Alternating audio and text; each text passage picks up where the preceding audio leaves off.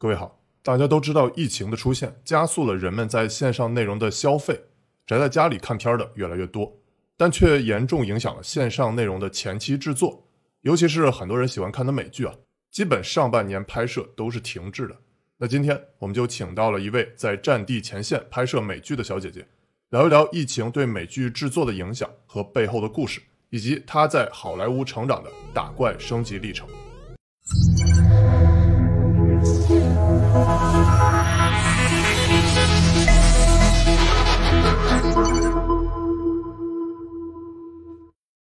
我是小丹尼，谈车说科技。那今天我和电动艾玛请到了金圣新，一起来丹尼泡来聊聊。这次我们聊主题，貌似跟科技不是很搭边儿，但其实也是非常息息相关的。那金圣新之前是在中戏，然后后来在 CMU 卡耐基梅隆读的是影视美术设计，一些主题公园，然后戏剧幕后设计，然后现在在美国还参与了我们看到一些著名的这个美剧的幕后工作，比如我之前在 Dan Data 视频里讲过的这个奈飞啊，还有亚马逊，还有迪士尼、葫芦等公司。出品的这些美剧，那金仁新，你能不能给大家介绍一下你的工作到底是干嘛呢？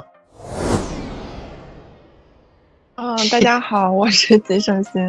然后我现在是在洛杉矶做影视美术指导的工作，做戏剧的舞台美术设计，然后大概一六年之后开始从事影视方面的吧，参与过五个剧的拍摄。近期刚播完的有《Little Fires Everywhere》，就是叫《星星之火》，然后还有飞的《好想做一》，呃，英文叫《Never Have I Ever》。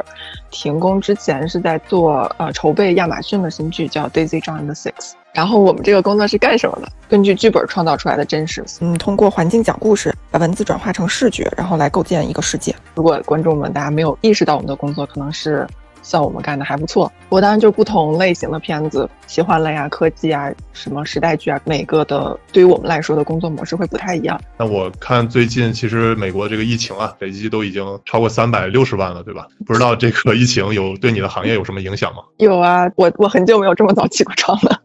就是都停工了嘛。我们是三月份停的工，我最后一天工作应该是三月十九号，一直在关注国内的疫情，然后就在跟我的同事们科普说。啊，新冠会怎么怎么样什么的，然后我告诉他们说这个，呃，就是会停工啊，会怎么样，他们都不信我。就是十九号的早上，他们还在跟我讲说，哦，这是美国，不是中国，不会停工的。然后，然后中午的时候就接到另外一个剧组，就是我们跟我们都在派拉蒙，然后是我们朋友在的另外一个剧组，然后就说说他们，呃，中午接到消息要停工了。我们是当天下午的时候，就是我们剧组算是大老板吧，然后他的朋友就进 ICU 了。对，然后就是当天就说说，嗯，大家星期五先在家工作，然后呢，星期一再看什么情况，然后就再也没有 没有回去上班。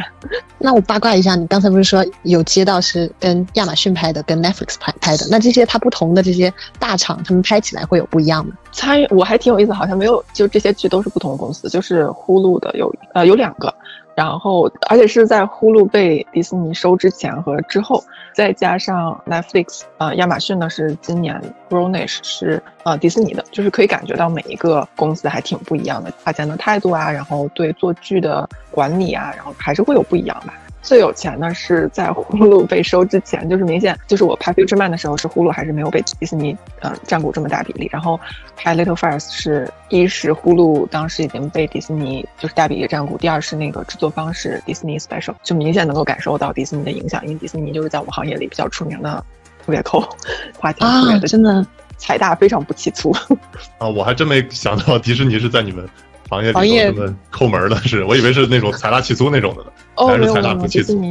对，迪士尼它跟工会都有单独的合同。呃，我为什么对你这个行业这么感兴趣？因为我之前呃写过一篇文章，就是有关达芬奇传的这个文章。那达芬奇大家记住他，他都是画家或者是科学家，但其实达芬奇他最早在佛罗伦萨这个为美第奇家族服务的时候，他其实就是这个剧场的导演，然后还有加舞美啊什么的，跟金永新现在干的工作还对非常类似的。呃，然后有人开玩笑，我刚才说达芬奇是佛罗伦萨版的张艺谋，对吧？所以我对你这个行业是特别好奇。金星，你能不能给我们介绍一下，就是幕后的一些有意思的故事吗？我们行业可能就是用假东西来拍这些真实的东西吧。从美术角度来讲，可能我说我讲一些大家可能就是看什么东西你看到，然后可能假的比较有意思。就比如说可能一层、二层，但可能比如因为美剧里面搭建景的概率比较高嘛。那二层其实一般也都是在一层，就等于我们会搭一个楼梯，但是你上上去一转弯就没有了，就是另外一个场景。或者是之前拍《Future Man》的时候拍火星的东西，其实就是我们在 洛杉矶的远郊找了一片沙漠地。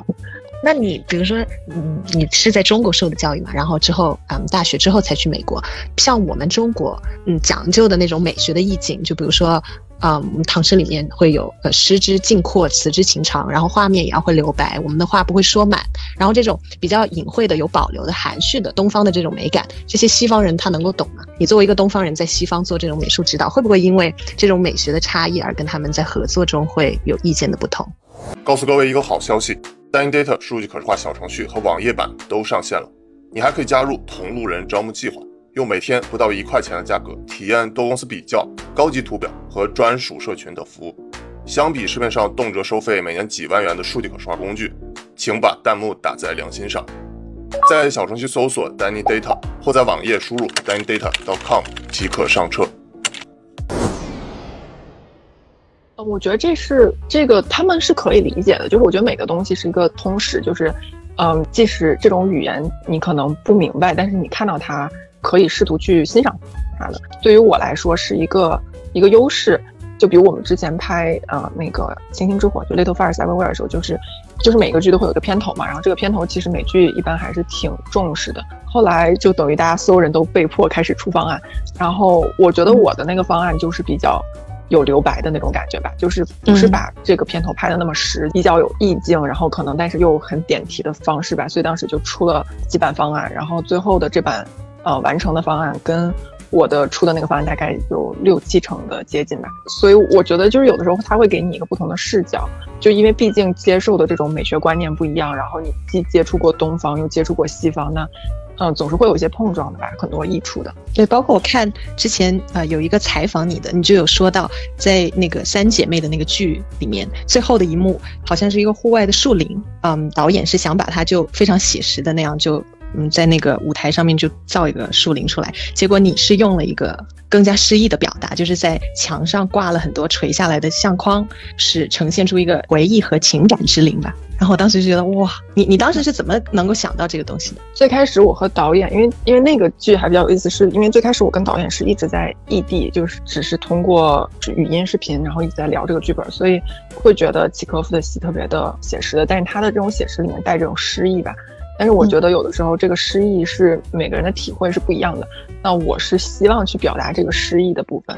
但是导演会更偏向于。写实的部分，其实最后这一幕就是产生这个歧义，是因为我们两个人对这个剧的想想表达的方式不同。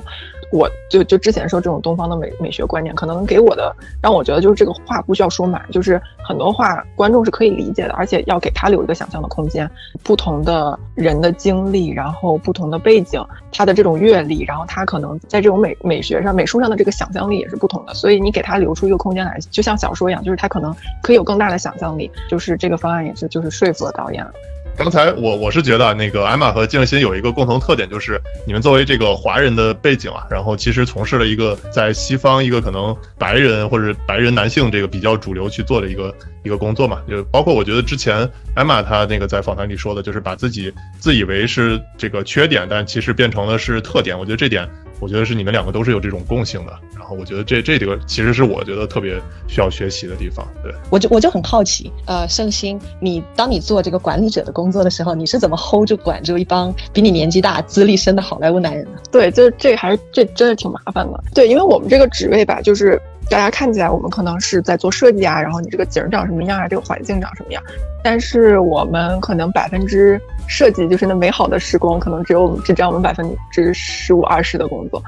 大量的是在做管理的工作，把这个东西从可能纸上的一些图纸，然后最后变成一个搭出来的景，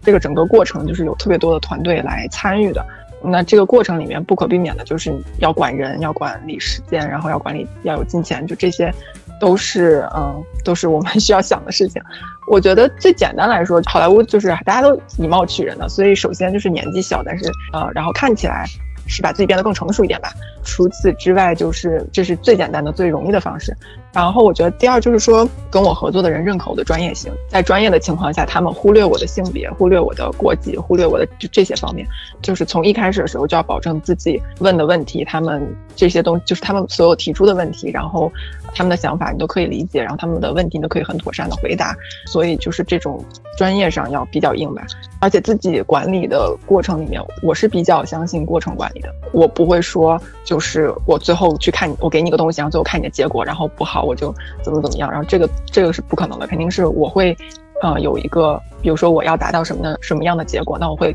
呃，从这个目标倒推，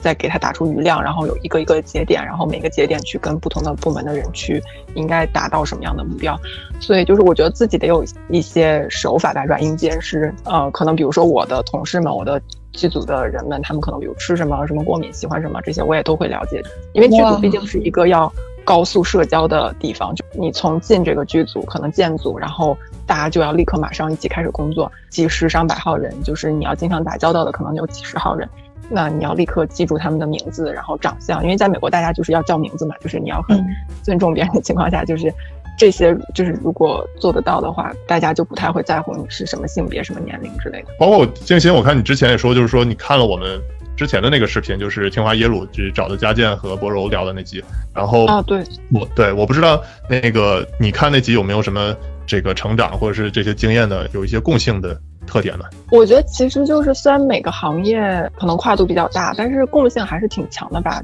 嗯，比如呢？嗯，可能比如说我是我是做嗯呃就是我这个专业还是偏文科的嘛，但是。我高中一直读的是理科，然后就会有聊到说，在做建筑上可能会就是有些舞蹈的东西，然后那可能比如说我作为一个在文科方面，然后我会带入一些理科思维吧。我在做设计，但是刚才也聊到说，我可能很像一个项目管理，就是就这种这种逻辑思维啊，然后这种就是比较我对数字会比较敏感啊，然后就与别人不同的特点。就是之前他们嗯聊到这个职场上，嗯，我也有同样的感受吧。提出问题的能力，我觉得很重要。但但是在我们这种高速的一个运转模式下，提出来的问题就是要带着解决方案去，就是要带着几个解决方案去，然后让不管是导演、摄像或者可能是艺术总监，他会有一个选择，就是说，就是说你不仅仅说啊，我有我有这个问题，但是你要把这个问题的解决方案也拿出来。就是你你刚才说，就你们会遇到各种各种各样的问题嘛？就在呃剧组的时候，你遇到过的最扯的问题是什么？就要解决的最扯的太多了，说的都是泪。嗯，呃，我觉得是这样，我们更像是就是计划赶不上变化吧，就是 organize，就是而我这个行业，就我前面其实说到过程管理，就是试图避免这么多的突发性问题。这个工作的性质就是这样，这个东西没有办法。前面我们可能有各种各样的规划，但到了现场，你的演员怎么发挥，这是你不知道的。电影就比如一九一七那样，你彩排排了四个月，每一个镜头都是设计好的，这个我们做不到。各种各样的问题，这个东西是不可避免的。当然，这个很多时候回过头来看是工作里的一个乐趣，但是可能比较痛苦的事情吧。比较奇葩的问题，我我之前有有在发到网上过。我们去年拍那个呃《星星之火》的时候，就有过。一般就是如果你也我们自己搭建的景，就在片场搭建的景，突发问题会小一点。呃，大部分的问题还是会出现在外景，外景会比较多。之前就有过拍要拍一个酒店的景，然后这个酒店就在洛杉矶市中心的一个酒店。拍之前这个景定下来挺长时间了，不到呃大概一周吧。我们的外景就有一个我们有个部门叫 location，就是呃 location 这个部门，他们就跟我讲说，这个酒店告诉告诉他们他们的对开的大门丢了，然后那个大门是我们当时很大一个原因选择这个酒店的一个原因，因为它符合那个时代。然后但是上一个在那拍的剧组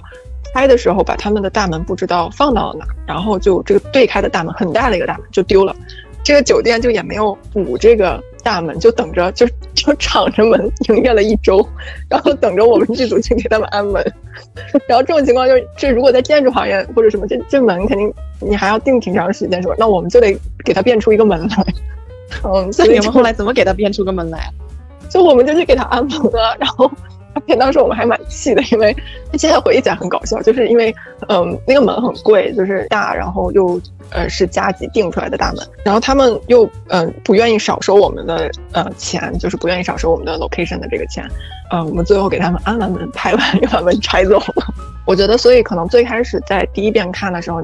没有没有就是出戏，然后觉得哦这个环境是是这些演是这些角色应该在的环境，那我觉得我们的工作是做的就是很好的。那可能你第二遍、第三遍、第四遍再去看的时候，嗯，当然如果有人会看这么多遍，可能会挖掘到更多的细节，那就会让我们觉得嗯很开心吧。就之前我有在微博上，就是有人看那个《星星之火》，然后就有跟我。嗯，就有发一条微博说什么，嗯，因为我们拍的是九十年代嘛，他就说，呃，那个道具组、美术组很很细心啊，然后什么电影都是，呃，当时在上的那那个电影，就是可能这种很小的细节会被观众发现，那我们我们就会很开心，因为可能比如他发的那个东西刚好是我记忆犹新，因为那篇因为那个海报就是当时试图想把它呃安上去，但是花了大概一天的时间，就是就我觉得我们可能付出了很多，但是对观众来说，啊，这个就是一个。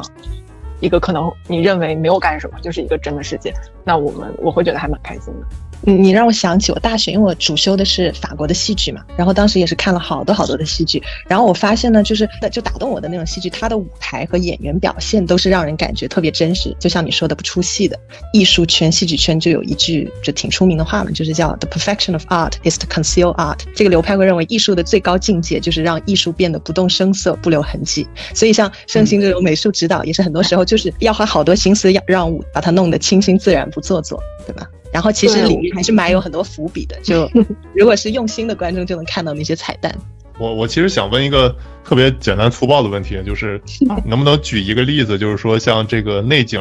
像这些搭台或者是用这个虚拟的这些场景啊，就是就是有有没有一点是说它完全做不到的，就是说从技术上或者是从什么，就是就必须要外拍，就不能就完全就不能是用这种虚拟或者室内拍的这种，有没有这种一个点？现在这个是这个科技发展到这种程度，好像嗯没有太多东西是说一定要要在室外的了吧。所以我感觉这个就是，如果是去室外花好多钱拍，它更多的是一个宣传的噱头，就有一点像我们现在什么东西都可以机器造出来，但是我们还会有一些是人工造出来的，它是一个逼格的东西。旅游局宣传是吧？我个人的感受是，大自然是壮丽的，就是这个东西是，嗯，人类就包括这种 game engine 这种东西，它是在它非常的厉害了。就现在它我用的时候是真的，你有一种上帝的感觉，在搭建、在构架一个世界，就是你在里面就是可以起山落地的，然后可以有水有有海。我总是可能。是因为我我是还是很喜欢尊重传统的人，大自然的一些奇妙的巧合吧，就是我非常喜欢那种 happy accident，是你在棚内没有办法呃出现的，就是可能在室室外的时候的一些不是你所安排的，但是它出现了的东西，是大自然给你的一个一个馈赠，并不是。你在棚内的时候，然后人为就是可以创造出来的，所以到目前为止，我觉得就是还没有还没有完全达到你在虚拟引擎里面就是 就是完全是大自然的状态。我觉得你说这点特别好。其实，在外拍的时候有一些意外，其实是想不到的，包括有一些演员，像什么梁朝伟啊，就他们其实很多的这个剧情或者他当时的表现的话，都是。就是他突然想到的这个表情，包括张曼玉拍的那个，她有一个就是看到这个丈夫死去了，然后她有一个小微笑，然后这个其实就是你说那个甜蜜蜜，对，甜蜜蜜，对对对，是的，然后那个也都是他这个临时想到有一个意外的这个表现嘛，对吧？其实我觉得这一点可能是以后外拍难以去替代，就是当时演员的心情或者是这个状态会有一些意外，包括这个背景有一些意外，可能会是它的必要性吧。对，或者还有一种情况，可能比如像一九一七，场地太大了，然后就是完全是室外，它就是没有办法棚拍，那这也是一种情况吧。占地面积很大，而且它又是试图拍成那种就是长镜头，就是 one take，那这种情况下，他们就是需要外拍，然后就是需要靠天光。我觉得那种可能是更艺术，就是那个，我觉得我们行业是需要在艺术、时间和金钱，你要做一个取舍。呃，然后我还有一个问题啊，就是金星，我看你这个 会不会考虑要回国发展呢？嗯，我我我觉得我是肯定会回国的吧，因为我家人还是父母都在国内，而且还是会想拍一些有文化认同的东西吧。嗯，比如我，我觉得我去了解印度人的文化，去了解七十年代的美国乐队，这些都很有意思。但是时间久了，我可能还是会希望有机会拍一些，可能就是我我跟我的成长背景啊，或者跟这个就是跟自己的更关联性强一点的东西。我觉得未来是肯定会回国的。从美术组来说，几乎大部分人都是从，呃，这个美术助理开始就 PA，然后有的人可能会做统筹美术，就是 coordinator，然后再往上可能会做 site designer 或者是 graphic designer，就是就比如说 graphic designer、site designer 这两个职位，就是一个是做平面上的东西，一个是做这个置景的图纸方面的东西，就是 3D 模型图纸这些，他们是小时制的，他们可能就是家庭和工作会有一个比较好的平衡。那有些人可能就停在这儿了，有些人再往上走，就可能会去做 art director，然后再往上走就是 production designer，就 art director 就是美术指导，production designer 就是艺术总监。他喜欢这个这个工作的时候，他可以留在这个工作上。我知道很有些人像像之前 Friends 和 Big Bang Theory 他们其实是同一个美术团队嘛。嗯，可能赛迪在那，在那个那个团队做了二三十年，他一辈子就在做那个工作，但他真的就是非常专业，他画出来的图纸就是是专业的图纸。这种模式下吧，我觉得让专业的人发挥他专业的东西。反正我觉得就是那种棚内的吧，嗯，不管是有没有这个 LED 屏。我们作为美术组来说，很多时候我们是喜欢拍棚的，因为你自己有更大的创作空间，然后真的去完成你所想象的这个世界。但是棚外就还是不管你是用就用外景还是用现成的大好的实景之类的，总是会有一个局限吧。你要去根据这个景去妥协一些东西，真的按照自己的想法、自己的设计去搭建，这个还是会比较好玩的。嗯，就是可以做更多的东西，而且很多时候棚内景也有一个原因，就是，呃，我们有很多拍摄的，呃，方式，就比如像《星星之火》，可能你这房子看起来这个房子，但它很多景，它很多墙都是可以飞起来的呀，可以挪掉的呀什么的，所以这是你在外景是不太能够达到的事情。太多了，可能我看剧的时候有时候也会比较出戏吧，就会也会突然某个镜头，然后我就会觉得，哦，这面墙是是可以挪，是是一面飞墙，就是。然后可能也也会有，就会有这种问题。郑鑫，如果你想对观众一些建议或者是一些话的话，最后的话，你想对大家说点什么呢？对，还有就是，如果有什么我们在中国没有很关注，但是特别值得看的美剧，也可以推荐给我。我就说我最近在先先说美剧，这容易一点。我最近在看的是《美国夫人》，我有在看，然后好莱坞我看了，我觉得都还不错。然后刚才前面有说那《Upload》也挺有意思的。然后我最近又在看一个之前挺零八一八年的美剧，就是那个什么《继承之战》。我我我我是反正什么都看吧，我就觉得最近这些还挺有意思的。个人觉得这话可能挺空的，就是你要有梦想就去追求它，就是。一直到高二都是就是在学校学习，就是学文化课的文化生，就是从来没有想过做美术或者会干。现在在在拍这些东西，就觉得嗯，高中甚至大学可能都不会想象到我现在的生活。所以就是如果你真的对这个东西感兴趣，或者真的喜欢这个东西，就就去追求它。就是梦想总是要有的嘛，说不定就实现了。对，是的，包括我去年也没考虑到。我现在会成为一个 UP 主，所以 这个变化还是非常大的，对吧？有梦想就去做，就去追。我觉得这点说的特别好。对，也许事情可能不会那么顺利，但是就我我妈有的时候也会说，就是啊，你选的这条路特别苦什么的。就是在你自己选的路，你跪着走也心甘情愿，对吧？可能我现在跟你们说的时候，就是感觉哎，这个工作很好玩，怎么怎么样。但是可能我在片场的时候，就经常像包工头，或者真的很辛苦，或者有也有很崩溃的时候。但是看到那那个。那个镜头里的那个场景，或者我看到搭建出来这个我曾经想象的景，比如我原来做舞台的时候，那个你坐在现场，然后看着观众的那个那个反应，这些东西都不管多少辛苦或者多少苦难都是可以承受的，就是几个瞬间的那个美好，就就是可以让你继续前进吧。这个挺好的。姑姑小菜虫问圣心小姐姐，觉得高质量美剧有什么标准吗？我觉得就是，如果说作为普通观众，就就是作为我自己的兴趣来看这美剧的时候，我当然还是觉得剧情是最重要的。不管是什么国家的剧吧，这个剧情如果能吸引你的情况下，呃，很多时候这个美术啊、服装什么。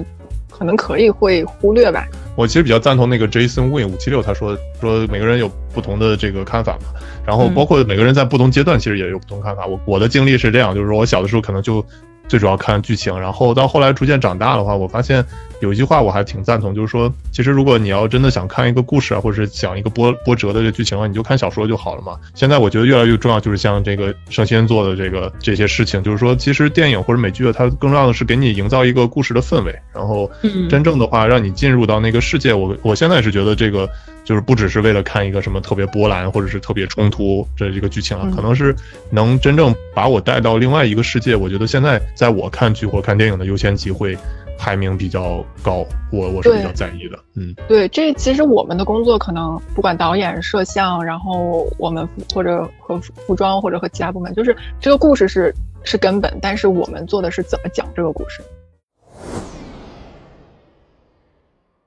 盛兴是我们 Danny 泡邀请的第一个人文嘉宾，也是我现实生活中认识的第一个混美剧剧组的朋友。现在好像有一种科技智商论，大家认为理工科比文科更有价值，但其实仔细想想，人类文明是由很多柱子撑起的，科技固然是一个，但文学、艺术、哲学等等也非常重要。而且你会发现，很多时候科技跟文艺是相辅相成的。今天跟盛兴聊天，更加体会到科技对于影视行业的巨大影响。所以福伦拜会说，艺术和科技总在山顶重逢。下次直播，我和小丹尼会连线老蒋，记得三连关注。Tech is magic，我们下回再见。